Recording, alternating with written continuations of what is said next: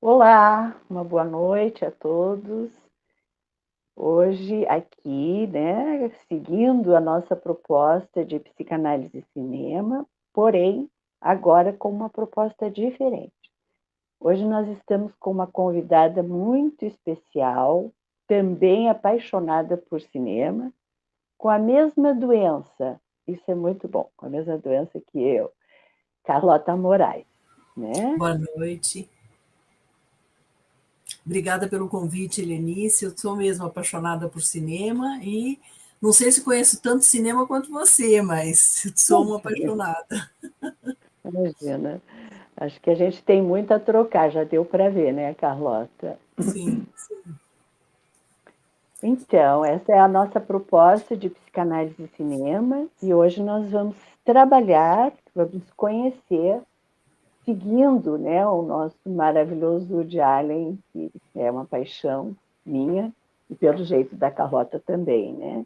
Uhum. E aqui estamos para falar de psicanálise e cinema, mas assim, a questão que eu acho que, Carlota, fala você um pouquinho, fala de você, se apresenta. Me apresento, me apresento. Bom, é, eu tenho 57 anos e eu sou formada em pedagogia e psicologia, né? E depois fiz uma pós na Unifesp em, em psicoterapia psicanalítica é, voltada para o pro, pro, pro hospital, né? É, e hoje atuo como psicoterapeuta de base de viés psicanalítico, né? Gosto muito de cinema, sempre gostei muito do Woody Allen, e aí quando conheci a Helenice, fiz essa proposta. Vamos falar um pouquinho de Woody Allen. Ela também tem um conhecimento grande de Woody Allen, né, Lenice? Porque fez um curso só sobre Woody Allen, só sobre a filmografia do Woody Allen. E aí eu trouxe esse filme A Outra, que eu achei que foi um filme que me impactou muito lá atrás, que eu era mocinha. Falei, vamos, vamos falar desse filme. Bom, queria contar um pouquinho como é que eu conheci a Helenice, né? Para quem não sabe, da nossa parceria que acabou de começar, está começando hoje. Eu conheci a Helenice de tanto ver as coisas que ela postava dos filmes no YouTube, no Instagram, e aí eu quis conhecê-la. Aí eu mandei um recado, eu falei, eu gostaria de te conhecer, porque eu gosto muito dessa, desse diálogo entre psicanálise e cinema, e acho que você tem muito para me ensinar. Foi bem assim. e aí eu queria conversar com você, eu fui bem metida, bem intrometida, assim. E aí você respondeu tão, tão com, com tanta gentileza, né? Vamos nos conhecer sim, vamos conversar, etc. e tal. E aí fizemos uma conversa, você participou de um encontro que eu estava conduzindo, que era sobre o cinema do Pedro Almodóvar, e foi bem legal, né? Foi bem legal, você trouxe contribuições super importantes naquele dia sobre psicanálise. Você é uma grande conhecedora da psicanálise e isso para mim é muito importante, né? Porque é. isso aumenta também o meu repertório. Então eu estou aqui muito para aprender com você, né? E eu é com você, Carlota, já deu para ver que nossas, nossas reuniões, né, para chegarmos até aqui, já deu para ver que foi grande também o aprendizado que vem da sua parte para comigo, com certeza. Um prazer, realmente foi um prazer, foi um encontro muito gostoso e, e esse desafio que agora nós estamos aqui nos propondo, né? Vamos lá, vamos, vamos seguir, né? E essa foi a uhum. ideia. É, esse filme é fantástico, é um filme que mobiliza muito, mexe muito, e é um, um filme de que vai falar muito da psicanálise, né? Então, é, acho que até esqueci para quem não me conhece, né? Eu sou Helenice Milani, sou psicanalista e tenho esse canal do YouTube que é psicanálise e cinema, e que está meio confusa essa história de canal, porque eu descobri que eu tenho dois canais do YouTube. Isso eu achei uma coisa muito de alien, assim, quando você começa a perceber que... Tá, mas, enfim, depois a gente vai falar disso. Acaba que eu tenho dois canais do YouTube, e depois um dos canais vai ser removido e tudo será passado para o canal é, Helenice Milani, psicanalista, que já está no YouTube, mas isso a gente conversa depois. Então, eu queria falar um pouquinho assim, por que, né, psicanálise e cinema? O que é isso? né? o, que, o que a arte pode fazer para a psicanálise, o que a arte pode é mobilizar né, na, na estrutura do sujeito. Isso que é assim o que o, o que o artista faz, né? O que como ele faz para mobilizar e justamente é interessante porque a, o cinema ele nasce no mesmo período que a psicanálise e o Freud não gostava muito, não, ele estava muito assustado com isso. No final, hoje é feito como o próprio de Allen faz nos seus filmes, né? Ele remete o sujeito nessas cenas a mobilizar as suas cenas originárias, né? Então esse, é, essa, essa arte que, que vai fazer com que o artista ele vai criar uma obra e essa obra que o artista vai criar ele tem um processo que vai mobilizar uma simbolização do espectador. Esse é um processo que vai mobilizar é, esse espectador para simbolizar suas cenas, algo, algo, algo seu, né? E vai que, que o espectador vai fazer com que esse artista que cria essa arte com, as, com seus enigmas, com, com suas questões, vai provocar no espectador. É isso que eu estou querendo esclarecer melhor, né? E o, e o espectador ele vai ser capturado pelo enigma que o artista está promovendo. Então, a arte, de um modo geral, né?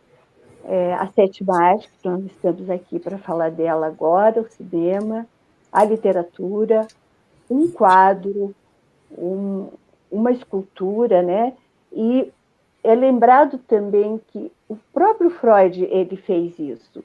O Freud trabalhou Macbeth, Shakespeare, escreveu páginas sobre Macbeth. Naquela época não tinha o cinema, mas tinha literatura, e inclui o Shakespeare, Macbeth, como um trabalho psicanalítico.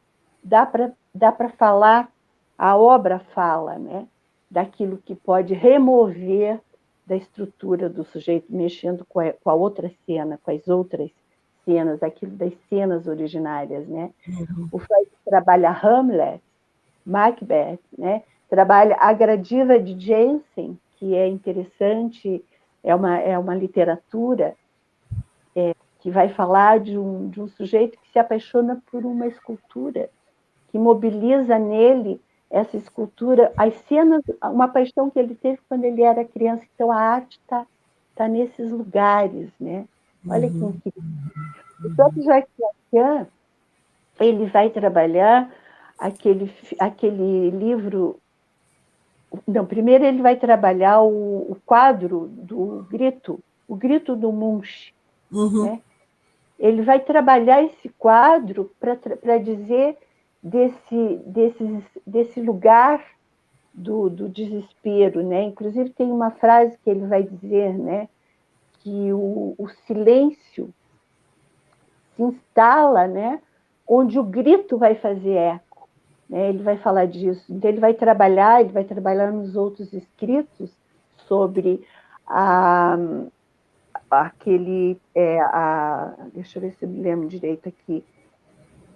O grito. Ah, o Lacan ele, ele dedica uma obra inteira para falar da, o arrebatamento de Lon que é um livro da Marguerite Duras, que ele vai desenvolver todo um processo de, da, do, do, fantasma, das, das, teorias. Então, assim, eu uso Freud e uso Lacan, porque, tá, são eles que estão aí também, mas a maioria dos, dos psicanalistas estão também nesse processo de trazer a obra para o, o processo de um trabalho psicanalítico, né?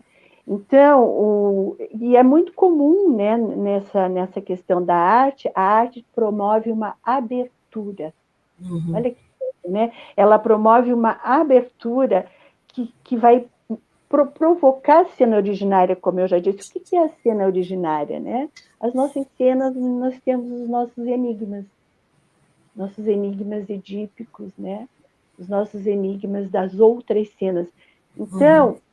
Esse filme ele vai fazer uma coisa incrível, né? Ele vai trabalhar o enigma de uma mulher, Marion, né? Uhum. Dessa mulher que está ali nesse momento e, e, e, esse, e essa, essa outra cena que vai ser movida nela por uma voz, uma voz que vem de um outro lugar. Né? A pulsão invocante, aquilo que ela está escutando, vai colocar ela nesse processo de trabalhar as suas cenas, as cenas que estavam de alguma forma paralisadas, as cenas originárias. Né? Uhum. Então, o poder do cinema. O cinema tem um poder também porque é a, é a hora em que você está sendo capturada. Uhum. Todo, todo o teu pulsional está ali. Tá? A pulsão, a, a pulsão escópica, a pulsão invocante. Normalmente uma sala um pouco, né? Quem gosta muito de cinema não gosta de ninguém por perto, mesmo sendo em casa, tudo escurinho. Você é tomado aquilo vem e te captura, e uhum. você vai sendo é, tragado naquilo. Então, o poder do cinema como um poder terapêutico, como um poder que vai te conduzir no processo analítico. E esse, esse, é, é, faz um espelhamento, né? de você com o personagem. Muitas vezes nós nos identificamos com um personagem porque vai mover algo em nós. Mas cada um vai ter a, a sua singularidade para poder lidar com isso. Para outro vai ser, não, é, foi o outro personagem, não foi aquele. Então, o olhar que nós podemos dar para o poder da arte cinematográfica, a arte que vai te arrebatar né, diante das tuas questões, dos teus enigmas, da tua história. E não foi sem razão que a gente escolhe esse filme, né, Carlota? Que você dá a ideia desse filme para pensar que é um filme que coloca mesmo uhum. a cena, né? eu digo, essa trajetória. Uhum. Ela vai ver Marion uma trajetória épica, como se ela estivesse num divã, pela Sim. outra que está no divã, né? Uhum. Então, acho que encontramos ali um lugar muito bom para a gente poder falar, né? Uhum. É, então, Carlota, vai dizendo aí o que você vai. Falando, é, falando, um pouquinho, falando um pouquinho de porquê do Woody Allen, né? O Woody Allen é um, é um é um diretor, ele é um roteirista, ele então roteiriza a maioria dos seus filmes, é, quase todos, e ele é um diretor que trabalha muito e que faz uma, um dialoga muito com o cinema europeu, é, é, se inspira muito né, é, em Bergman, em Antonioni, em Fellini para fazer suas obras. Essa obra faz parte, essa obra, a outra, faz parte da trilogia da maturidade, tem todo, mais dois filmes que são que fazem parte da trilogia da, da maturidade de Woody Allen, que são três uhum. dramas, que é Interiores de 1978, é, Setembro de 1987 e a outra que é de 1988. Foi lançado em 89, desculpa, 89. Então, é, é, o Woody Allen é muito interessante porque ele é um cara extremamente culto, então ele bebe em várias fontes, na literatura, nas artes plásticas, na dança, no teatro, é, em Hollywood, é, para fazer comédias, para, enfim, é, para fazer graça com, com as coisas do, dos americanos. Tem um amor especial por Nova York, tendo filmado inúmeras vezes em Nova York, mostrando a beleza de Nova York em todas as estações do ano, enfim. É, e ele é uma pessoa que traz a arte de uma maneira, a arte é, cinematográfica de uma maneira muito profunda, né? E ele é bebe da fonte da psicanálise também, que é o que a gente está vendo nesse filme, não só nesse, em alguns ele faz mais de um jeito mais cômico, né? Então, É, a gente Mas pegou sempre, esse. Sempre provocando, né? O humor provoca, o xiste que ele usa. O xiste, exato. Ele é, usa muito do xiste para provocar, uhum. exatamente, né? E nesse filme, a outra tem muita influência da psicanálise, é como se fosse uma aula de psicanálise. Ele está falando de uma mulher que está se descobrindo aos 50 anos é, e descobrindo uma série de coisas sobre a sua própria vida através de uma voz que vem de um outro lugar. E esse lugar é um consultório de um psicanalista que está atendendo pacientes, e esses pacientes estão falando coisas, e aí uma paciente em específico, que é, é que foi denominada Hope, com o nome Hope, que é a minha, que é a Mia Farrow, que era esposa do diretor na época, que estava grávida, inclusive, é ela quem vai, dar, vai dando o tom e vai dando as falas e que vão fazendo com que a Marian Post possa se identificar com essas falas, olhar para si e realmente entender que em algumas coisas da sua vida ela precisava mudar.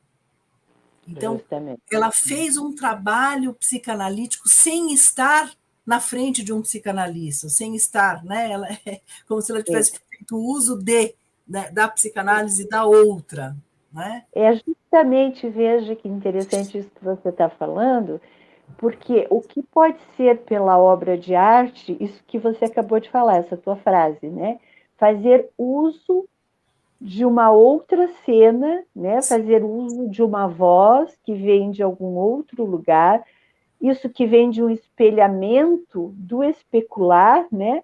De um é. olhar que vai mobilizar o pulsional, algo ali que está inquieto, que Sim. aparentemente parece quieto, mas está inquieto, quer dizer, e, e a, é, é a, a, a impressão, agora me veio isso que você acabou de falar, é, o filme dentro do filme, a psicanálise dentro da psicanálise, né, que o, que o Jalen, que é esse homem que parece que faz análise até hoje, são milhões de anos que ele está frequentando um consultório de um psicanalista, então, para ele é a vida, esse, esse movimento dessa mobilização com o inconsciente, né?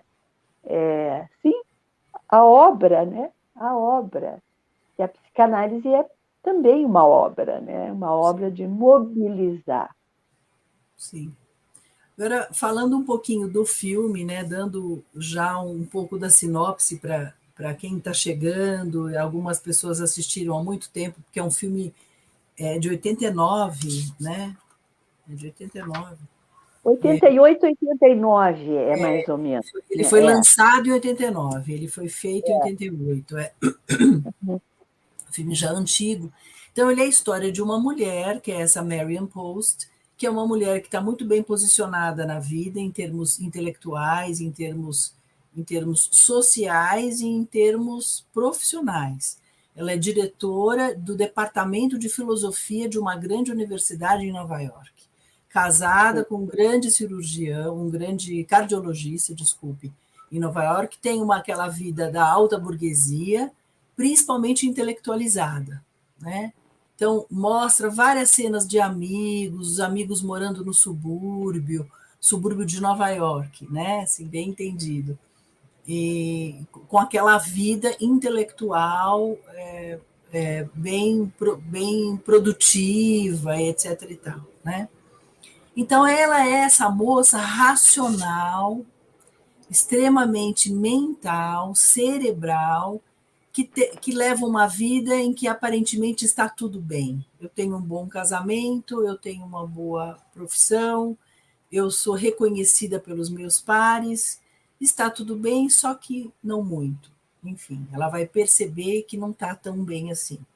E o que, que acontece com ela? ela está escrevendo um novo livro, então ela, ela precisou alugar um apartamento no centro da cidade para que ela pudesse ficar sozinha, em silêncio, e poder trabalhar e escrever o livro. Nesse apartamento, ela às vezes tira um cochilo quando ela está escrevendo, e ela um dia acordou e estava vindo vozes do, por meio do duto de, de ar. E ela ouviu vozes, e essas vozes eram de uma pessoa falando, o, o psicanalista respondendo e a pessoa contando de si. A primeira voz que ela escuta, inclusive, é de um paciente homem, nem é a, nem é a moça ainda, que é a outra. Né? A outra. É. E aí ela tenta colocar almofadas no sofá, porque esses apartamentos, é um apartamento que ela alugou, é um apartamento mobiliado, semi-mobiliado, isso é muito comum em Nova York, né? Alugar um, um apartamento pequenininho para trabalhar, etc. Aí ela pegou uma, a, duas almofadonas do, do, do sofá, coloca na frente do duto de ar para não ouvir. Eu não quero ouvir. E aí isso me é. faz muito lembrar a, a, o processo de recalcamento. Então, é um recalque, ela pegar as almofadas e colocar no duto de ar, eu não quero ouvir. Né? Mas é curioso, o, o, Carlota, que justamente algo da educação, da ética, da moral, né? Não, não vou ouvir. Exato. Mas mais, mais não só por um recalcamento, me dá a impressão. O recalcamento depois vem no conflito. Quero ouvir, não vou ouvir, agora vou ouvir. Sim. Ela está fazendo esse primeiro movimento por uma questão moral, educação. Não é Sim. é para ouvir, principalmente aquilo que vem do consultório de, uma, de um psicanalista ao lado. Claro. Mas ela não consegue ela não consegue segurar. Ela não consegue, não consegue. Ela tenta, é. não consegue. Às vezes ouve, às vezes não ouve, até que ela abandona as almofadas e resolve que ela vai ouvir. Que ela vai ouvir. A hora que ela é tomada por isso, justamente, né? Uhum. E é isso que faz com que ela, então, entre em contato com algumas questões dela e possa verificar isso, analisar isso e tomar algumas decisões até a partir disso. Né? Sim, muitas decisões né, ela vai tomar a partir disso. Eu acho que nós podemos começar porque, como nesse, nesse movimento aqui do, do YouTube, a gente não pode trazer as cenas do filme. Então, nós optamos por fazer PowerPoint, que o PowerPoint vai nos colocar também diante de, de colocá-los, né, diante de algumas cenas e a gente vai falando dessas cenas é, e quem não assistiu o filme, eu tenho a impressão que vai sair daqui com muita vontade de ver, né? E vamos lá então, vamos colocando as cenas. Olha aqui, esse, esse primeiro momento é, é, justamente a primeira cena, olha que interessante. Ela chega é, em casa toda é, muito bem, ou ela está saindo, eu tenho impressão. Não sei se ela está saindo para chegar, enfim. Mas ela está tá, saindo de casa, ela está se aprontando tá para sair, né? Está se aprontando para sair, está falando em voz alta ou em pensamento que, que a vida dela está boa, que está tudo, né, 50 anos, que ela está com as coisas mais ou menos em dia e que é melhor, é interessante essa frase, né? Não mexer com aquilo que está dando certo. Ou seja, o que é isso que está dando certo, né? Então, justamente esse essa mulher de 50 anos, conforme a Carlota, a Carlota colocou, que já tem aí uma vida praticamente profissionalmente organizada, um casamento, uma enteada, tem uma filha que vem do marido, né? e uma vida social, porque eles têm programas, eles têm amigos, aliás, eles têm uma vida social bastante intensa. Por que mexer com isso? Isso é muito interessante. E ela cai justamente nessa cilada, que é uma cilada genial do Jalen, né? Que ela aluga esse apartamento, que esse apartamento tem um atravessamento de vozes. As vozes estão vindo de um outro lugar, de uma outra, que vai mobilizar todo um processo nessa mulher, né? que mais, Carlota? Diga aí o que, que você me diz dessa cena. Não, eu acho que é isso mesmo, né? Ela é, é, e falando um pouco do, do, da estrutura dela, do, do, funcionamento, é um funcionamento mais neurótico obsessivo, né? Que eu acho que é importante a gente falar, né?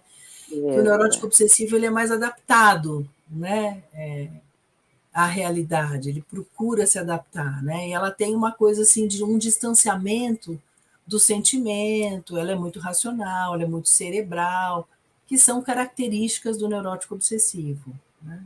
É, veja bem, é, sim, uma defesa, porque sim. Uma defesa. É, é a estrutura, defesa. porque como uma mulher, né, isso é, um, é, um, é algo que a gente está vendo muito hoje em dia, as mulheres que são da estrutura básica de histeria, né, que, o, que nos, o que nos constrói, primeiro momento, falando de uma forma bem freudiana, é a histeria, e a neurose obsessiva seria um apêndice disso. Uma, sim. É, uma, ele, a, a neurose obsessiva vem como algo ali. O que está acontecendo, e eu também estou assistindo muito na clínica, são essas mulheres com essa estrutura básica de neurose que acabam entrando nesse mundo de um excesso de intelectualidade, de um excesso de racionalidade, de um excesso de compromissos.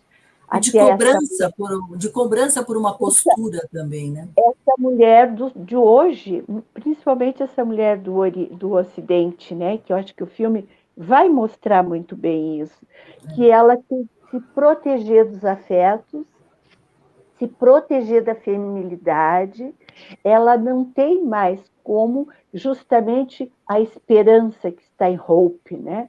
Aqui, Hope está assim gravidíssima, ela está ali triunfante e ao mesmo tempo vivendo os limites da insanidade, até quase os limites da insanidade que uma gravidez pode colocar, Sim. né? Ela, é, é, a, a, a Marion nega, ela nega inclusive, ela faz um aborto, numa condição, não numa condição de um aborto, vou ter um filho sozinha, solteira. Ela está numa relação, uhum. né? Ela está ali nessa relação e ela opta, por quê? Por que, que ela optou por fazer, né, que é o confronto daí com, talvez, eu acho que sim, o seu único amor, que foi o Larry, né, que é o, o Jenny Hackman. Ela faz esse aborto ela, ele entra numa crise com ela, né? ele não aceita, mas ela diz: Não, mas eu tenho uma carreira, eu tenho uma profissão que eu tenho que zelar, eu não posso ter um filho agora. Uhum. Então, ali ela já está se dirigindo né, para isso que depois, numa situação, ela tem que dizer: Não, está tudo certo, por que mexer com isso? Né? Que justamente também parece que acho que foi você mesma quem me colocou que o Woody Allen está nesse momento dos 50 anos, né? Sim. Ele fale um pouquinho disso. Achei tão legal quando você estava me falando. Assim. Eu tô com, eu tô com esse livro aqui que eu ganhei de uma amiga, Conversas com Woody Allen do Eric Lax, que é, é enfim, é, é, uma biografia do Woody Allen e, enfim, tem um momento que ele. São entrevistas, né? Tem um momento que ele conta assim, né? Woody tinha 52 anos quando escreveu o roteiro de A Outra. Ao ler, não pude deixar de notar o que, para mim, eram paralelos entre os sentimentos de Marian e os dele, que ele havia descrito para mim ao longo dos anos. Embora quase sempre negue que exista uma perspectiva diretamente pessoal nos personagens que cria, quando pergunto sobre Marian, ele responde: Coloquei na Marian tudo o que eu sentia ao entrar nos 50. Levei pelo menos um ano para superar. Olha só. É, veja, veja né? ele se conhece, né?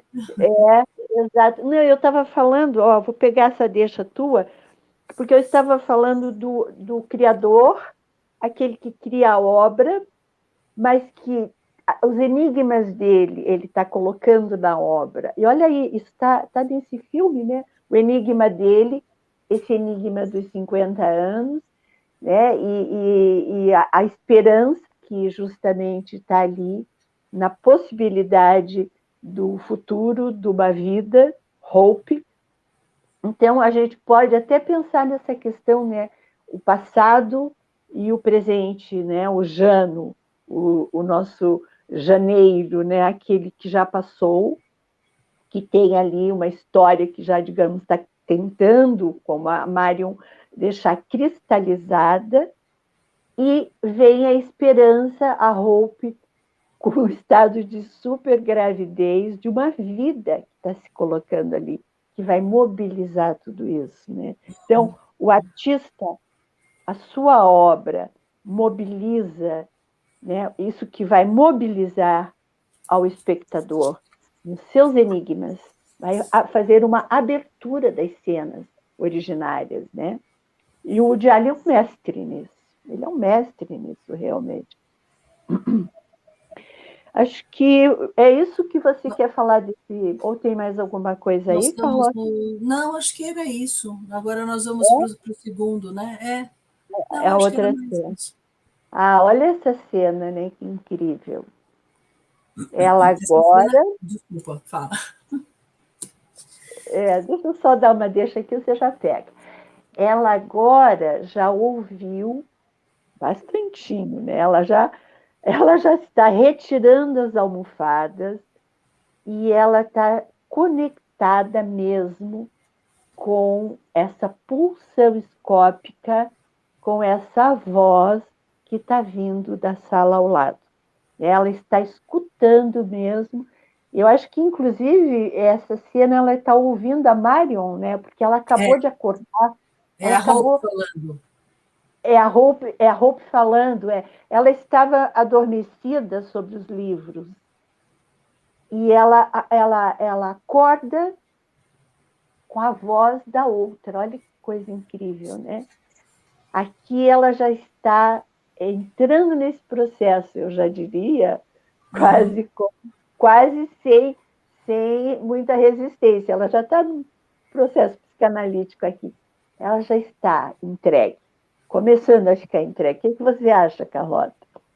É, não, acho que é isso mesmo, que eu ia dizer é isso mesmo, né? Ela já está começando a escutar a vo as vozes e já não está resistindo mais, tipo assim, estou escutando, né? E, e uhum. começa a ver que tem muitos elementos de identificação, né? É por isso que é difícil não escutar, né, Lenice? Assim, é bem essa é. coisa, quando o outro está dizendo algo de si, mas que tem a ver comigo, é muito difícil não escutar e não fazer a identificação, né?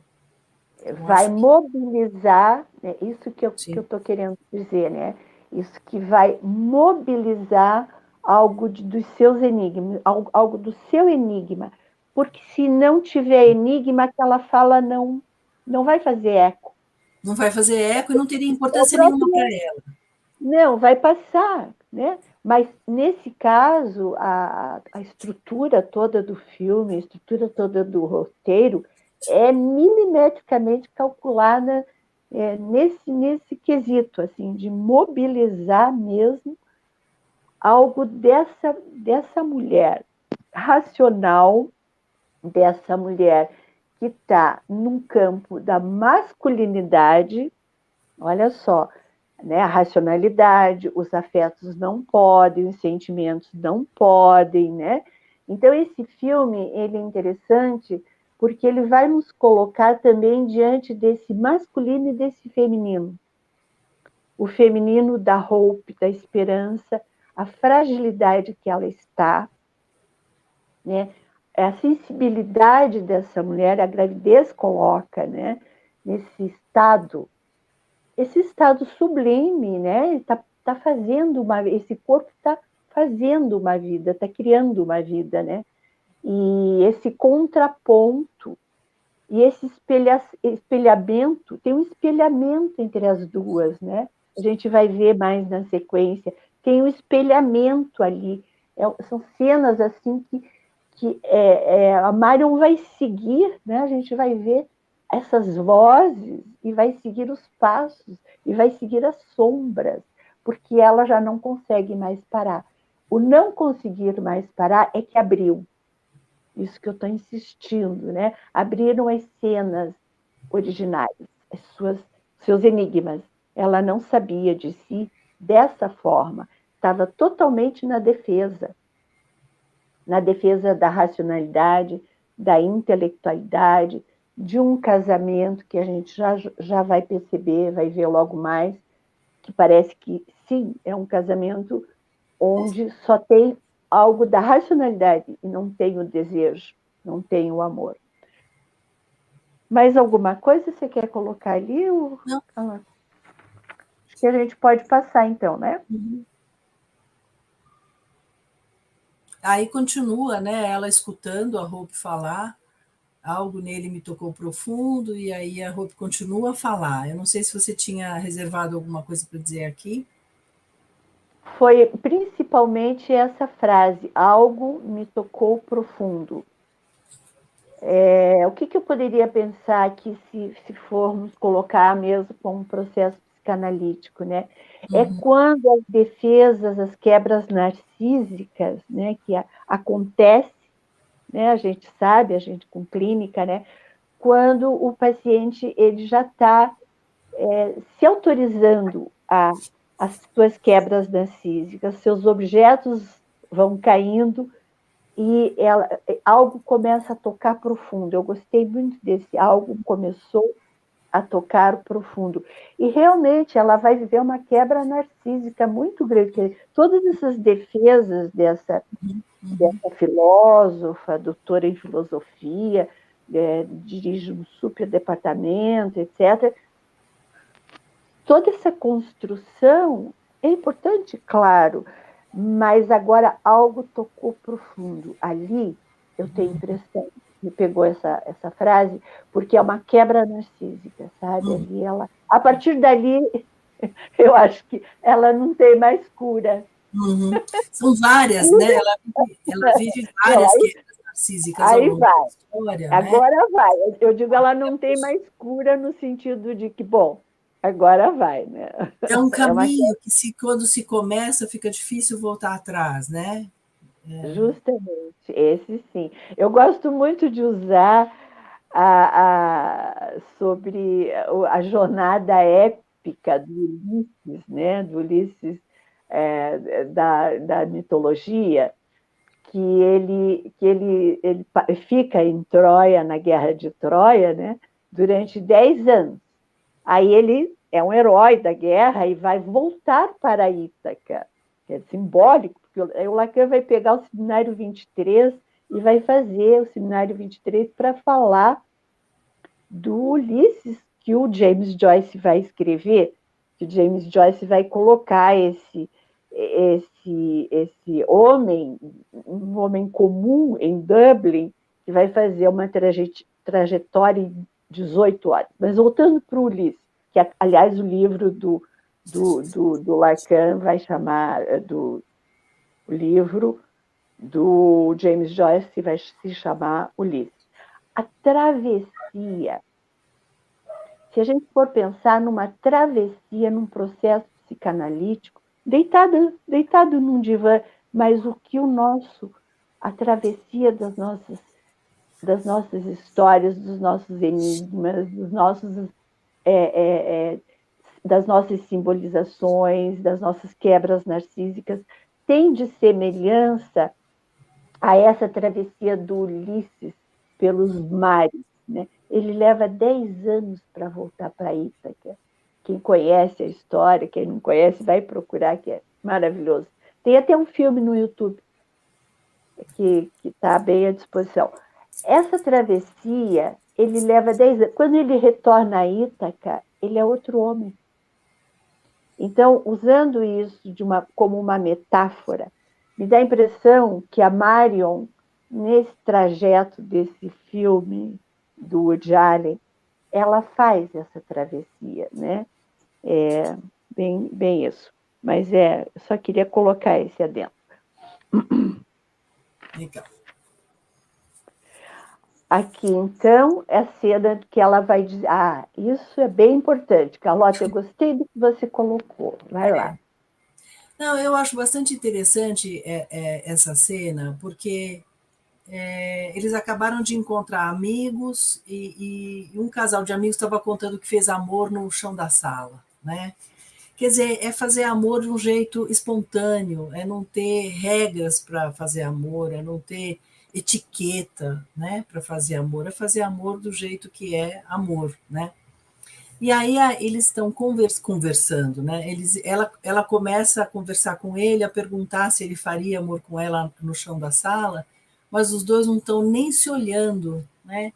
Então é interessante como a, a, o semblante dela, a expressão dela já é uma expressão de quem foi tocada por tudo isso que está acontecendo com ela lá no escritório, né? E ela já está questionando esse casamento, que é um casamento que muito provavelmente é sem amor, ou sem até desejo nesse momento, né? A cara dele é de decepção, é, a cara dele parece daquele menino que levou uma, uma bronca da mãe, né? Olha a carinha dele. É, e, sim. E a cara dela é de desapontamento, de frustração, de tristeza, né? Tem uma tristeza por, por estar entrando em contato com essa verdade. Que casamento é esse, né? que eu, que eu tenho que fazer essa pergunta para o meu marido e que a gente não consegue se encarar na hora de conversar sobre isso, né? Eu acho que essa essa cena, essa tomada é proposital para mostrar o quanto eles já estavam distantes um do outro, né? Em termos de sentimento mesmo, né? Porque para haver um diálogo ali é um diálogo que não tem não tem sentimento e parece que não tem ressonância, né? É muito, muito esquisito né? conversar é. assim, né? Fala Sim. você, o que você pensou? É, isso, isso já, ela já, é, é, só me ajude a pensar. Ela já tinha estado na casa com o pai e, e tinha encontrado aquele. Eu vou voltar para isso, mas eu me lembrei de uma coisa importante agora. Quando é encontrado o livro que a mãe lê sobre o dorso, o, do, o torso arcaico é. de Apolo. O dorso é mais... arcaico de Apolo, do, do Maria Rio, que não, ela ainda não é passou por essa experiência. Não. Ainda não. Essa então, experiência deixar... é marca. Essa é muito marcante quando ela visita o pai e encontra lá o, o, livro de poemas da mãe, escrito pelo, pelo Maria Hilke, e, e, ela encontra um poema que a mãe gostava, lê o poema da, que a mãe gostava, que é o Dorso Arcaico de Apolo, lê um outro poema que é da Pantera. É nesse momento que ela começa a ter mais ainda. Tá. É... Então é um pouquinho depois dessas cenas que ela vai visitar o pai. Eu só queria me localizar. Por é, quê? Porque aqui dá para ver é, como foi que né, o encontro desse casal. Esse casal veio por cá entre nós o desejo de amante, ela era amante desse, é, desse rapaz, né? Então, enquanto ela estava nessa condição, é, veja, a traição, três pessoas, né? o terceiro na relação, né? ele era casado, e ela entra como a terceira nessa relação. Sim. Então, ali o terceiro na relação é muito engraçado, porque muitos casais, às vezes, e a gente vai confirmar isso que eu estou falando lá na frente, um terceiro na relação vai ser importante para mobilizar esse desejo que não está mais havendo na relação. Não Sim. dá mais, quer dizer, ou nunca foi possível. Era possível nas cenas do motel. Sim, perfeito. Enquanto ela estava nesse lugar da amante, provocando nessa cena do triângulo amoroso ali, né? Quando instala a relação oficial, digamos assim, o casamento, a separação, isso é bem comum, né? Parece que o desejo que, que anda sempre por linhas muito sinuosas, né? O desejo ele, ele, ele, ele, vai, ele vai entrar em confronto com esse amor que vai engessar. Engessar muitas vezes no estilo de casamento, no estilo de vida. O desejo ele não vai se dar bem com isso, ele não consegue. Ele anda por linhas outras. Uhum. Por quê? Porque nós, como, como sujeitos, somos sujeitos divididos. Né? Toda uma outra questão aqui. Então, enquanto ela está da condição de amante dele, a relação estava indo. Quando o casamento Sim, se instala, se, se, instala isso, isso que a gente está vendo. Um de, de, de costas para o outro, uma cena no tapete, ele diz: Não, eu não vejo você se vê como uma mulher para uma cena de sexo no chão do tapete. Quer dizer, não, ela está nesse lugar muito masculino, e aí que entraria essa neurose obsessiva feminina, eh, Carlota, sabe? Uhum. E aí ele, ele também tem esse traço obsessivo como mais comum na estrutura dos homens, né? Sim, Então ali é, o tema do desejo, o tema do amor, isso que te nessa entrega, né? Daria para pensar que que a Hope estaria mais nessa entrega, nessa fragmentação que o amor propõe. O amor propõe essa isso que vai te, te fragmentar, né? Que a paixão te arrasa, né? Ela te, te deixa em pedaços, você vira só pedaços. Né? Ela, ela, ela fragmenta mesmo, né? Sem dúvida. É. Então, e ali, ali dá para ver mesmo que ela está tomada pela questão do desejo, já, que se questionando como mulher, porque a, a Hope está colocando ela nesse lugar de, do feminino, opa, do fe, da feminilidade, desse feminino, feminino como estrutura, feminino como castração, tá, sim, gente? Sim. Por sim. aí. Sim. Acho que podemos passar. Você quer falar mais alguma coisa Não, dessa cena? Eu queria ler aqui uma, um, um, comentário, acho que é um comentário pergunta, da Rilza da Cruz Silva. Ai, que bom! Pode, pode responder. Que ela fala assim: esse processo, esse processo da Marian e do Woody Allen aos 50 anos tem a ver com a postulação da psicanálise de que sem um outro não passaríamos de um pedaço de carne sem um eu, e que isso se reedita ao longo da vida? Tem. Que boa essa pergunta. Tem sim, tem tudo a ver. Uhum. Deixa eu ver com calma aqui. Esse processo da. Deixa eu ver aqui. aqui. Ah, Esse processo da Marion do Woody Allen, e do Woody Allen aos 50 anos uhum. tem a ver com a postulação da psicanálise de que sem um outro não passaríamos de um pedaço de carne, sem um eu, e que isso se reedita Ótimo. ao longo da vida? Muito bom, Rilza. Nós somos né, o, que, o que nos compõe, a libidinização vem do outro já nos primeiros momentos. Então, a voz do outro, olha a voz, essa voz que vem por esse por esse lugar enigmático que vem da sala ao lado, né? A voz que vem do outro que vai me compor. Sim.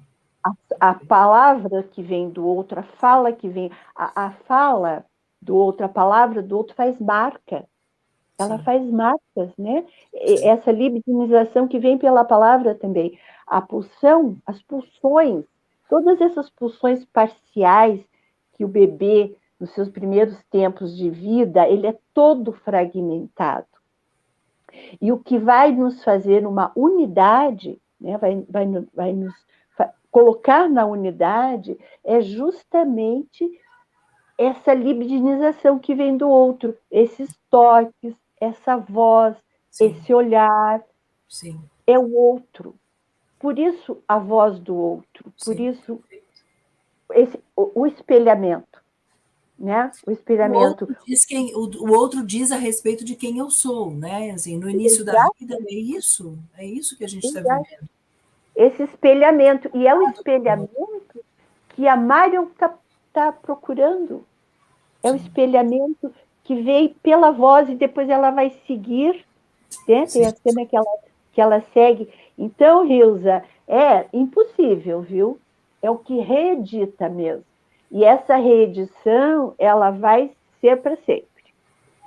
E é isso que a arte, que eu estava tentando falar no começo, que o artista provoca. O artista, na sua obra, né, a, a gradiva de Jensen, o Lacan, quando ele vai falar do arrebatamento da Lon von Stein, eles estão trabalhando essas obras porque essa obra está abrindo essas cenas. Cenas que você coloca aqui, da nossa singularidade, de cada um de nós. Excelente tua pergunta, Rilza. Muito bom. Seguimos. Vamos seguir. Bom, aqui é a chegada da ex-mulher na festa de noivado. Ela chega de repente, né, já alegando que ela não é um fantasma, né? Que é, no, no fundo é tudo que ela é, né? E, aí, e ela chega com toda a sua maneira de se expressar, com toda a sua histeria, né?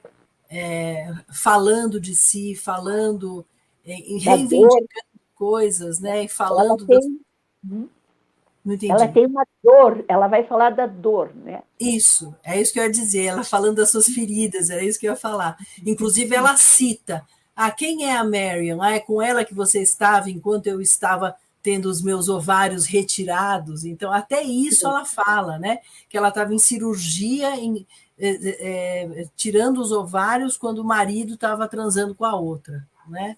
Então, ela vem e marca esse momento que, assim, eu não vou deixar é, impune essa festinha aqui de noivado. Eu vou chegar e vou falar quem eu sou e vou marcar a presença, né? Então aí a gente já vê a diferença do jeito de funcionar, né? São Esse funcionamento. De... Uhum. É? Desse funcionamento é, racional, preciso, premeditado da Marion né? Versus o dela, comparado com o dela. Exato, é, exato. Que é um funcionamento ela... espontâneo, que chega, que fala das suas dores, que é bem isso que a histérica faz, né? Isso, uhum, é, ela não consegue. Os, os, afetos e as paixões, né? É, esse conflito está muito colocada, né, colocado nessa personagem, né? Esse, Sim. As dores, o conflito, é, a separação, né? ela levou o meu marido, por exemplo, né? ela, ela, ela entra em confronto mesmo com a racionalidade, é, bem, muito boa, esse, essa outra mulher, ela também é uma outra. Ela mulher. também é uma outra, tem várias outras né, no filme, tem várias outras mulheres que, que, que representam coisas para Marion e que estão é. dizendo para a Marian sobre, o, sobre quem ela é. Né? Justamente, é. E o mais interessante que eu gostei dessa frase, Carlota, é que ela vai dizer: Eu não sou, não sou um fantasma. É a negação. Ela, ela é o próprio, a negação. Ela entra numa, numa negativa aqui, né? Não foi com a minha mãe, por exemplo. Eu não sou um fantasma. Ela é o próprio fantasma que chega, né, quando as pessoas negam, né, esse, esse uhum. lugar de se colocar na negação, ela é o próprio fantasma que vem desestabilizar a cena do casamento da outra mulher. Sim, sim, sim. E a partir daí tem a, a, a, a Marion se retira, ela é outra pessoa também. Ali foi mais uma quebra narcísica, né? É, porque ela vai colocá-la enquanto vocês estavam em motéis e tal, eu estava no hospital. Isso que você que você é, uma estava no hotel transando enquanto eu estava no hospital, né? Isso é Exatamente, é forte, quer né? dizer, é, é, muito, foi uma cena assim, é forte, é forte realmente. Porque, porque também culpabiliza o outro, né? Ela fica no lugar vitimizado, né, Lenice, que é típico da histérica, e culpabiliza Sim. o outro, né? E, e, e o outro se sente culpado, porque assim, eu estava transando no bem bom enquanto você estava sendo tendo uma cirurgia, passando por uma cirurgia. É, outra, outra cena típica da histérica é desestabilizar todo a, todas, todo o cenário. Ela chega, ela chega para desestabilizar. Sim, ela faz sim, perfeitamente sim. isso. Todo mundo ele... fica atônito, parado, alguém fala, você é. quer tomar alguma coisa? Ela diz: não se preocupem, eu não vou aceitar. Eu não, eu não sou um fantasma, eu acho que esse. Eu não sou um é, fantasma. Eu escolhi essa cena porque eu adorei essa frase: eu não sou um fantasma. É muito é. bom, bom. Então, acho que seguimos. Ah, esse aí eu gostaria que você falasse, né? Porque essa. Então, essa é, pena que a gente não pode pôr o filme, né? Mas essa, essa cena é muito linda, né? A Marion vai deixar a enteada em algum, alguma parte ali da, da estrada, da rua, e vê que a Hope está passando. Ela vê a Hope passando e ela estaciona o carro. Rapidamente ela sai do carro e é magnífico o de Allen. Ele vai filmar os passos da, das duas, a, a, a, a Hope eu gosto de, frisar Hope Esperança, está na frente, desse tamanho grávida aí que ela está aparecendo. e, o, e, o, e, a Marion vai segui-la passo a passo, assim. Então, o, o Jalen ele vai filmar só os passos das duas. A, a, a Hope não percebeu que ela está sendo seguida pela Marion.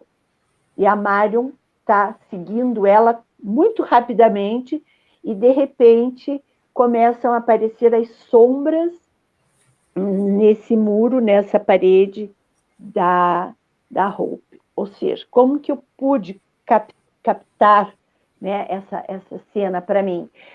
É, que o Jaren coloca, né? A, a Marion está seguindo não só as vozes, ela está começando a seguir de fato essa outra mulher nos seus passos, que não é só, é simbólico, os passos uhum. da esperança, os passos de um desejo, os passos da feminilidade, os Sim. passos dessa fragilidade, dessa gravidez que ela negou, e a, as sombras dessa mulher. Então é simbólico. Né? Entendo que o, que o, que o, o Jalen vai colocar isso de uma forma bastante simbólica, né? Mas o mais interessante é quando ela continua seguindo, daqui a pouco ela se perde ela perde a, a Hope e se depara daí com a amiga. Com a amiga. Você quer falar alguma outra coisa sobre essa cena da sombra? Não, eu, eu acho muito bonita a cena da sombra, acho interessante porque me fez pensar um pouco é, do texto infamiliar do Freud, né? É, hum. é o outro que é, é, é um outro, mas que sou eu e que eu, mas que na verdade não sou eu, né? Eu, eu quero perseguir. Na verdade, o que ela queria, né? É, além de, de perseguir esses passos e seguir os passos, e, e né? É, ela queria muito saber quem era essa mulher. Eu preciso saber quem é essa mulher. Sim, e essa mulher, que na representação simbólica, é ela mesma, né? Ah, bom, eu, sim. Eu preciso saber quem é essa mulher. Tanto é que ela depois encontra e convida para almoçar, né? Justamente. Ela quer saber quem é essa mulher. Sim, justamente. É, ela está nos passos e na sombra da outra. Só que ela está na sua própria sombra. Sim, sim. Reforçando o que você está tá trazendo, né? Ela está em busca dos seus enigmas na sombra e nos passos dessa Sim, mulher. Outra, exato, exato. Isso, é uma, isso é uma poesia, isso é mais do que uma poesia. Maravilhoso, é maravilhoso. O Jalen, ele nos arrebata, né? É Acho que podemos seguir, então? Podemos seguir. Olha ah, aqui, ó. Aqui é a cena em que ela encontra a amiga e o marido da amiga. E elas vão é. conversar um pouco sobre os tempos passados, os tempos da juventude, e, e, aí a amiga fala coisas para ela que ela não imaginava, né? Fala coisas assim, você dava em cima do fulano que era meu namorado. E a Marion responde: Meu, eu não sei do que você está falando. é, é. E a Claire, que é essa amiga, se coloca muito é, é, histericamente, né? Ela se coloca como histérica também, né? Quando ela se coloca como o terceiro excluído, ela é a vítima, ela é a terceira excluída. Aqui agora ela acha até que o marido também está tá, tá paquerando a Marion, né? não só o cara do passado, mas agora no presente, que se atualiza, até, até a questão edípica fica atualizada. Né?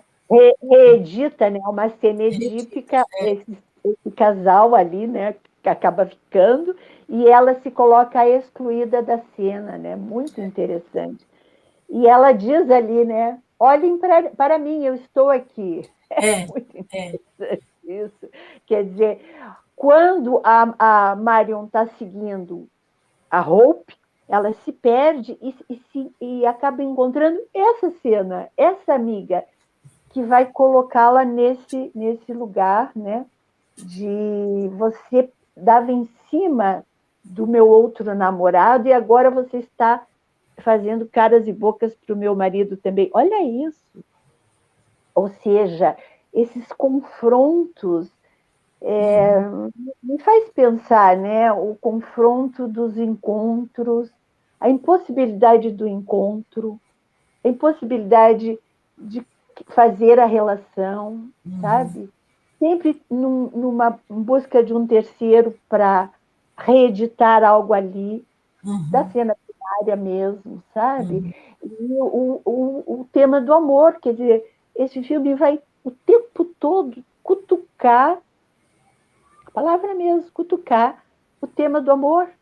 Né? Uhum. É, é possível fazer o encontro, é possível o amor, né? esse amor que, que, ao provocar e fragmentar tanto, né? esse amor que, na sua, na sua origem, ele vem né? do, do, do da pulsão, é pura pulsão.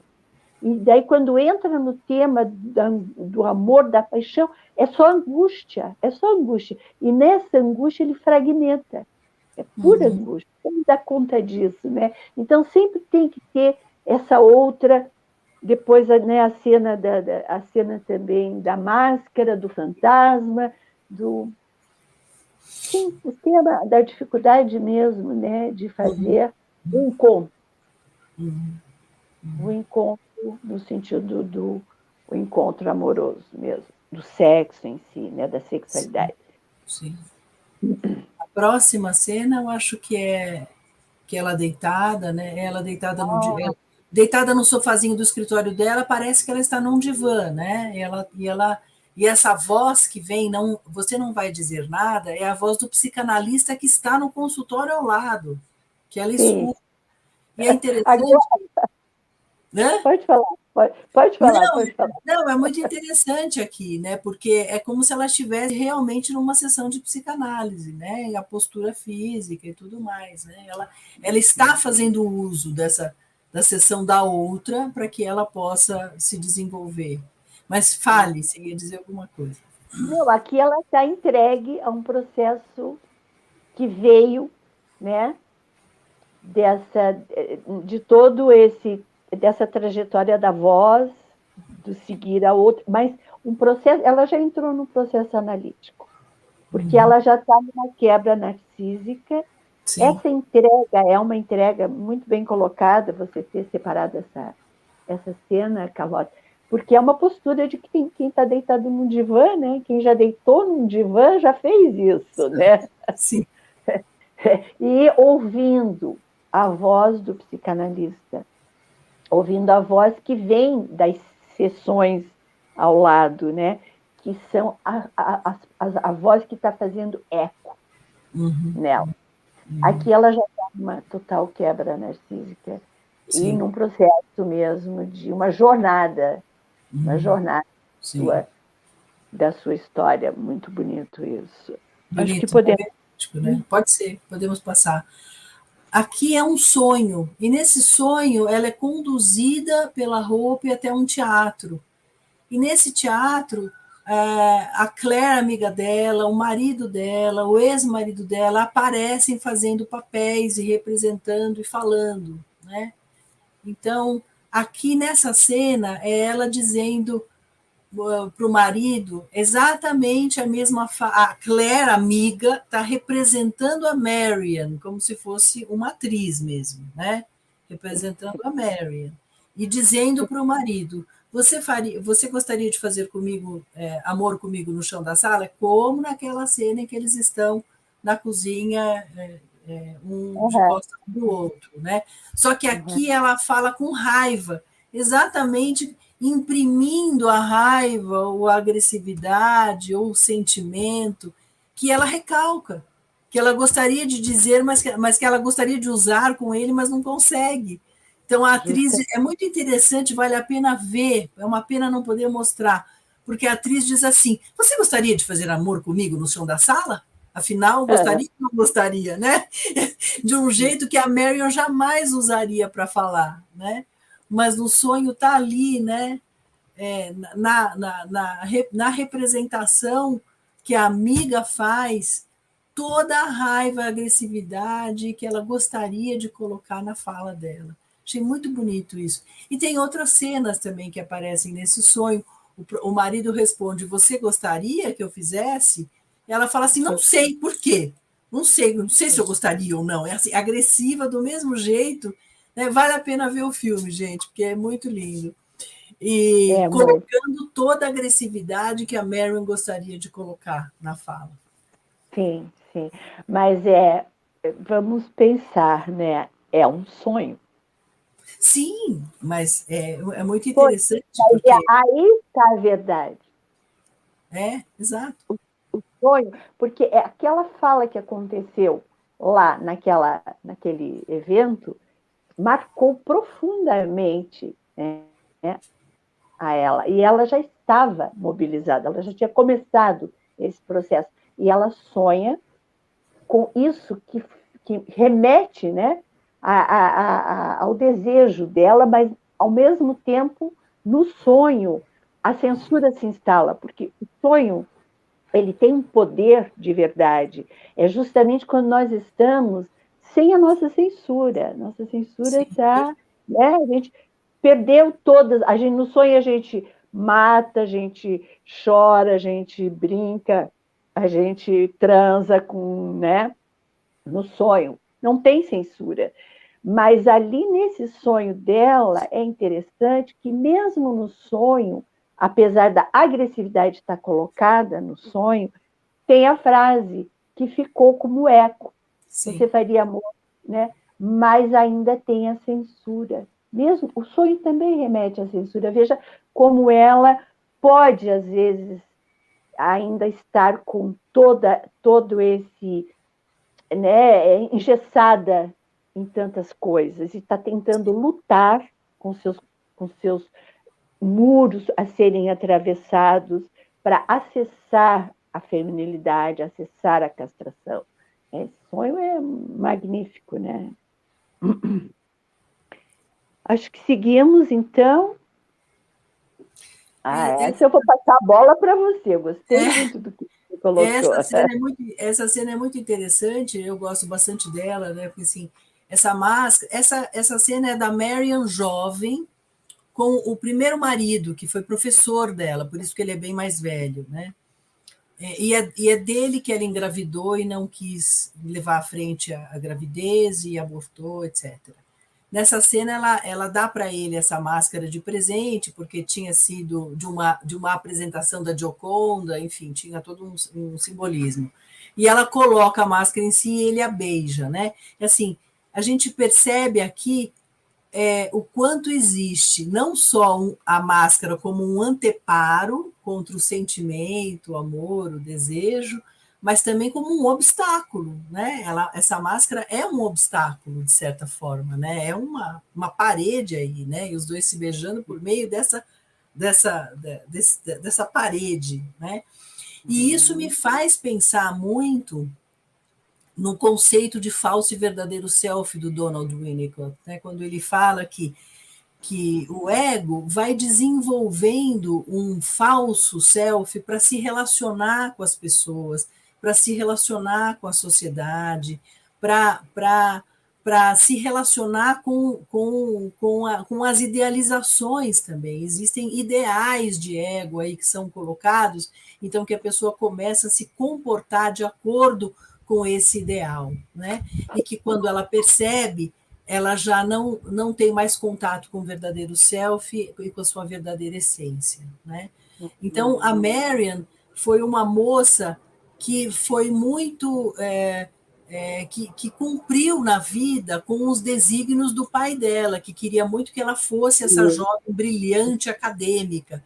E ela então uhum. foi lá e cumpriu aquilo que o pai uhum. dela determinou para ela. Não que ela não gostasse de ser uma acadêmica, não é isso, mas ela foi muito cumprindo aquilo que se esperava dela, né? Também uma característica mais da neurose obsessiva, né? Se não me engano.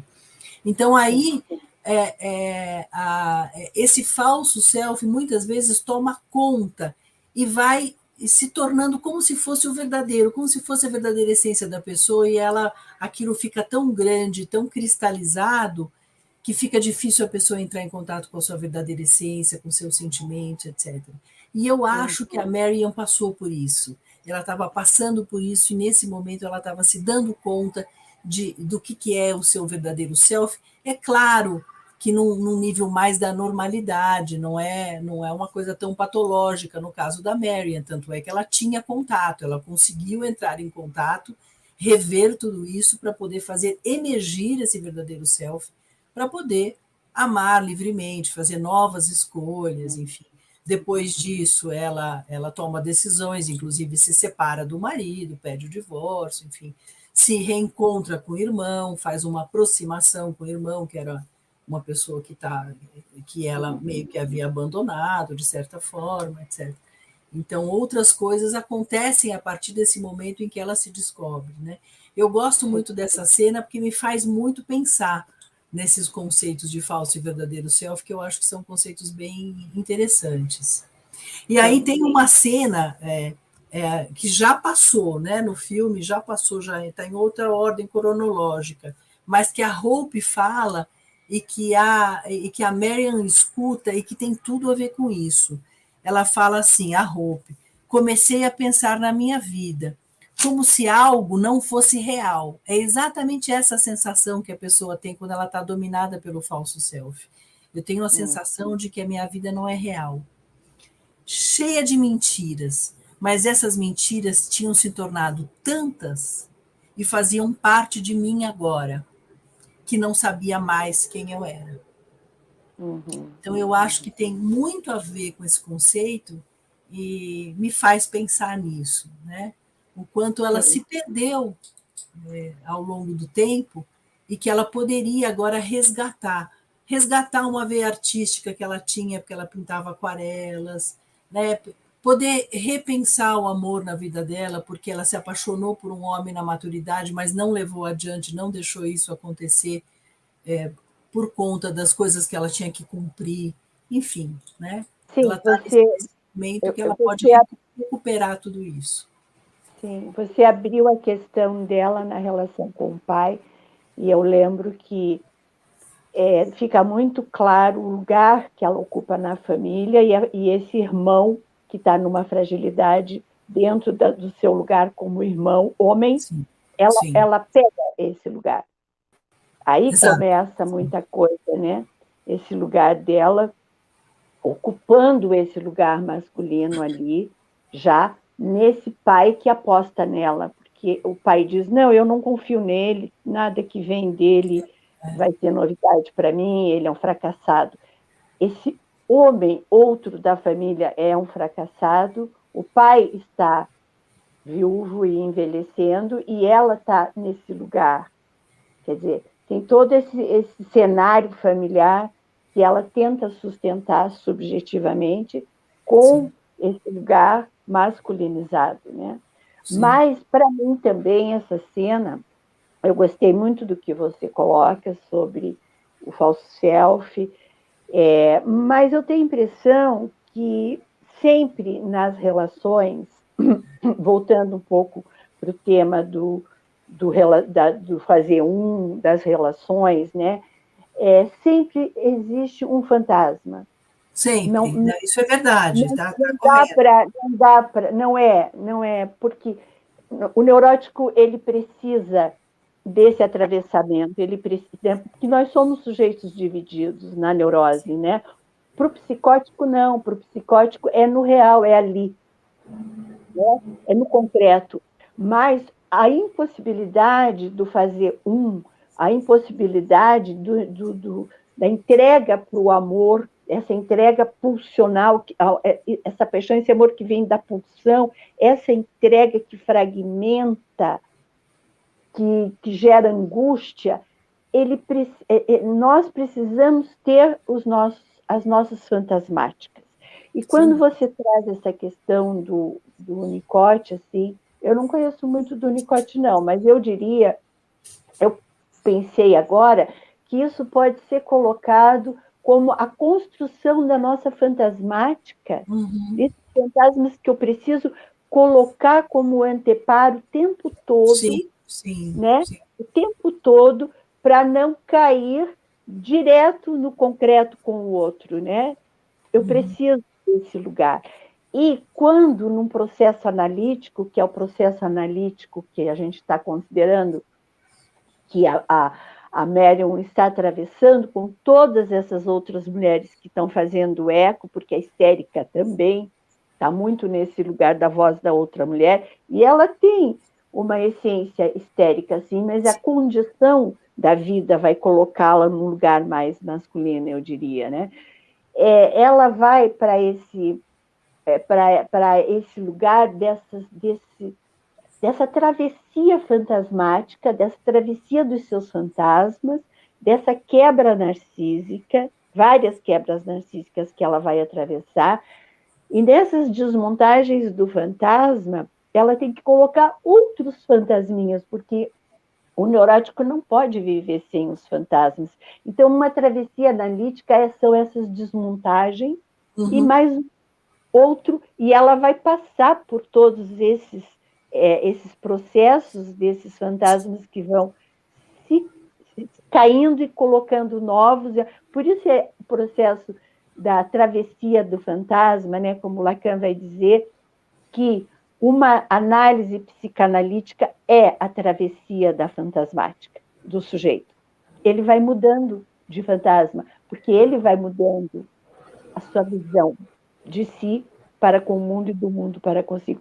Então, é interessante esse, né, isso do falso self. E às vezes, como você coloca, o, o fantasma ele é tão cristalizado e faz o sujeito sofrer tanto que é esse falso self que você diz, desses ideais tão cristalizados, tão difíceis de serem quebrados, né? Me dá a impressão que dá para fazer um casamento bom aí. Uhum. Claro, corte, Lacan e Lacan apreciar. Mas dá, mas dá para fazer, sem dúvida. Tem um é? diálogo possível. Sim, claro, claro. Então, acho que mais alguma coisa? Não, não, acho que não. Acho que a, a, a, podemos passar para a última, que é ela no restaurante. Ela ela está tão obcecada em conhecer a, a Hope que quando ela encontra com a Hope no antiquário, ela convida para almoçar. E aí a, a, elas começam a conversar e o que ela quer muito é conhecer a Hope, saber de coisas da Hope, né? Eu quero saber dessa outra, que na verdade eu quero saber daquilo que ela tem para me contar que tem a ver comigo mas ela vai para o restaurante e só ela fala. Eu achei interessante esse enquadramento que o, que o Woody Allen deu, né, uhum. em, que, em que só aparece ela, não aparece a roupa, só aparece ela o tempo todo falando de si, falando de si, né? E que o outro Sim. não precisa falar nada, né? É Sim. porque é ela falando e ela se escutando, né? Para isso que ela fala para se escutar, né? Sim, sim. E é justamente diante da esperança, diante da Hope, que, que não fala, que está escutando, né? E é depois dessa, desse encontro que a, que a Hope vai e diz ao psicanalista, né? Eu encontrei uma mulher bem-sucedida, com Sim. toda uma vida, e muito triste, falou do seu aborto, com, sem, sem, sem, esperança para a vida, ela vai falar, é. né? Depois e ela fala que não é, acho que ela não conseguiu ter o bebê porque era sentimento demais para ela, ela não iria aguentar. Perfeito, perfeito. Olha isso, né? E é verdade. É, porque eu não aguentar. O sentimento que ela teria pelo bebê. Veja, mas o que fragiliza, né? O amor fragiliza. Sim. O amor da maternidade fragiliza, coloca no, no campo um campo aberto. Sim, sem né? dúvida. As funções do, do, do, do, despedaçamento. O amor, ele, ele feminiliza. Né? O próprio homem, quando está muito apaixonado, ele está num estado é, de, de tudo despedaçado, está fragilizado. Então, o tema do, do, do, do filme é muito isso, né? A, a, o tema da feminilidade, da masculinidade, o tema do amor, né? Esse amor que eles estão buscando, vários ali, esse amor que, que vai, né, vai despedaçar, fragiliza, fe, feminiliza, né? Feminiliza seria nesse, é, nesse sentido, né? Tem mais uma pergunta aqui. Tem, a Hilza fala. Leia, pode ler. Engraçado, a Marian lembra muito uma menina de 6, 7, 8 anos, na travessia do Édipo, que observa com curiosidade intensa as mulheres do seu entorno. Olha só. Muito bom. É isso mesmo, Hilza. Muito bem, Hilza. Ela, é isso aí. Ela está numa construção edípica.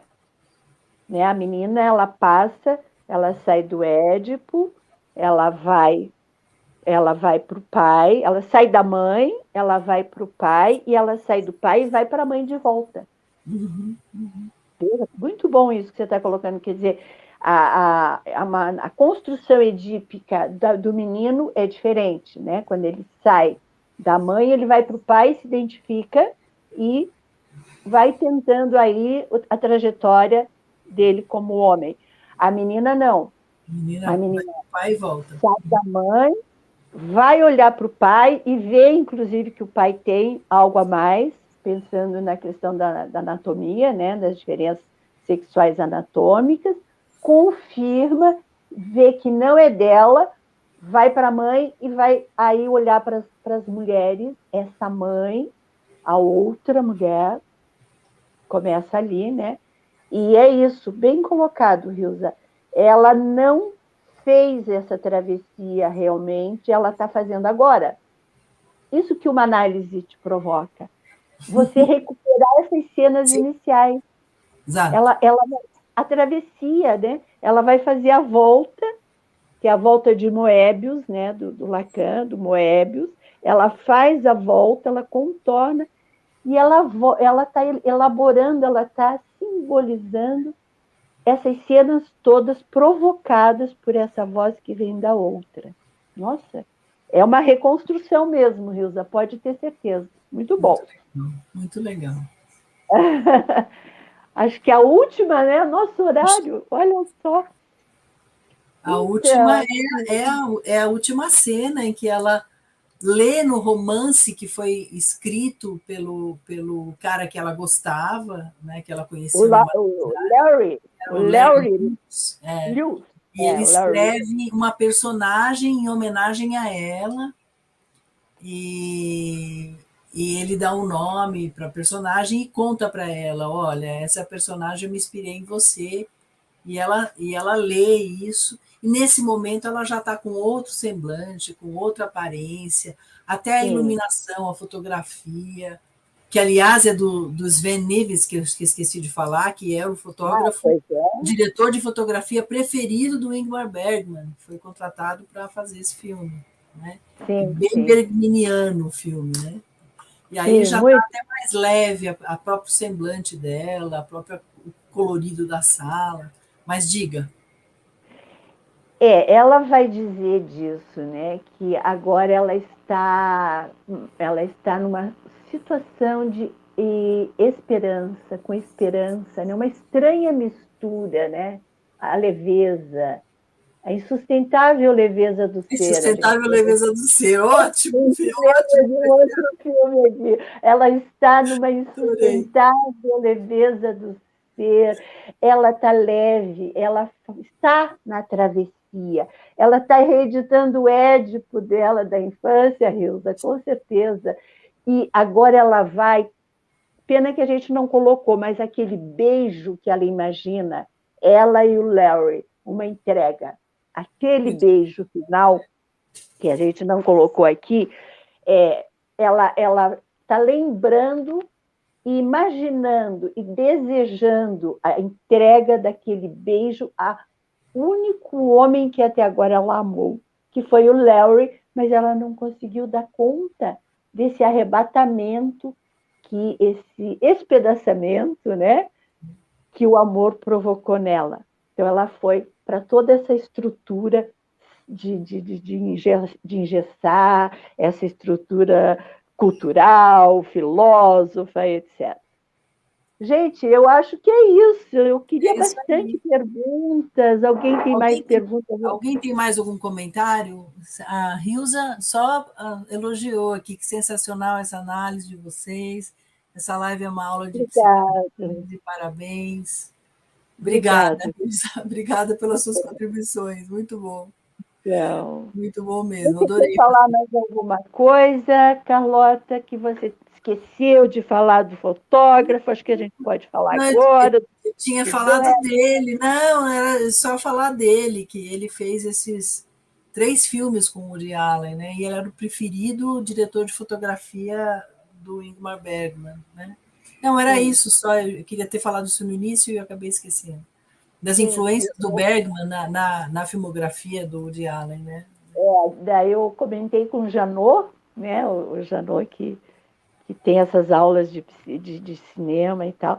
Ele, daí eu comentei alguma coisa assim sobre a trilogia da maturidade do Woody Allen.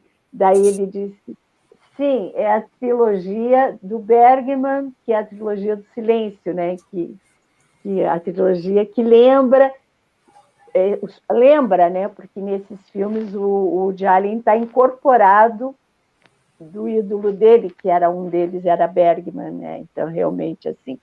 Mas eu queria só retomar um pouquinho o poema do, ah, do Rio Claro, Porque, o poema do Hilke, né? Do é, Tem muita coisa para ser falada e a gente, né? É, muita, que... a gente não conseguiu, a gente não conseguiu abarcar tudo, né? E, to, e todos os todo o é. simbolismo também. Mas só para encerrar, o, o, o, claro, o quadro do Clint que tem a Hope a Hope é um quadro do... que é um, um, um, quadro do Gustav Klimt que tem a, é, esse, e esse quadro está no antiquário em que elas se encontram, né? É, Justamente. É, era mais uma foto que a gente podia ter posto, mas a gente já, já, já deu uma hora e meia de live, Lenice. É, é, mas vamos rapidinho para terminar aqui. E aí, veja o que o Jalin faz, né? Ele te dá um banho de cultura. Ele coloca o, o Clint, ele coloca a esperança Hope, ele traz.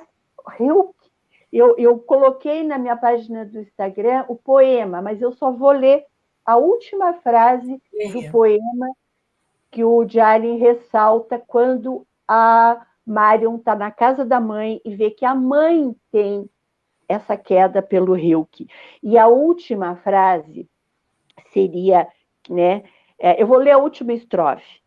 E nem explodiria para além de todas as fronteiras, tal como estrela, pois nela não há lugar. Que não temires, precisas mudar de vida. Que lindo, né? É a última frase. Precisas mudar de vida. Então, que essa live assistam o filme e prestem atenção até nessa frase. A esperança, o quadro do Clint, que está representado pela Marion, pela Mia Farrow, que é a, que é a, a, e o, o, a frase que a, a, a, Mary, a Marion grava da mãe, que a mãe deixa depois de morta, né? Precisas mudar de vida, que também está fazendo eco dessas outras mulheres. Sim. Minha gente, então, olha, tem mais perguntas? O Carlos aqui agradecendo. É, já tinha visto o filme, muitas pessoas aqui agradecendo. Então, nós fizemos essa estreia hoje, a Carlota e eu. Muito bom, né, Carlota? Sim. Muito bom, né? Muito bom. E aí o nosso próximo, no mesmo sistema, canal do YouTube, Psicanálise e Cinema, nós vamos trabalhar, então, o outro filme do Diário da trilogia, que é Interiores, daqui a um mês. Nós ainda não temos a data, mas provavelmente será mais no final do mês, tá? E uma coisa que eu quero deixar de recado aqui é que eu estou com dois canais do YouTube que eu nem sabia, é bem, né? Daí foi, me foi lembrado que eu estou trabalhando no filme do Diário. E essa, é, essa live que está no YouTube vai para o meu outro canal, que se chama Helenice Milani Psicanalista, tá? E provavelmente as próximas lives nós faremos no outro canal, que por uma questão de inexperiência total minha, e o Rafael, que está aqui do meu lado me ajudando, muito obrigado, Rafael, ele me alertou sobre isso. Então, seremos, é, seguiremos com psicanálise de cinema agora num outro formato, que é esse formato, falando de cinema, falando de arte, falando de, enfim, né? Eu quero agradecer a presença de todos vocês, quero agradecer a Carlota, muito obrigada por ter.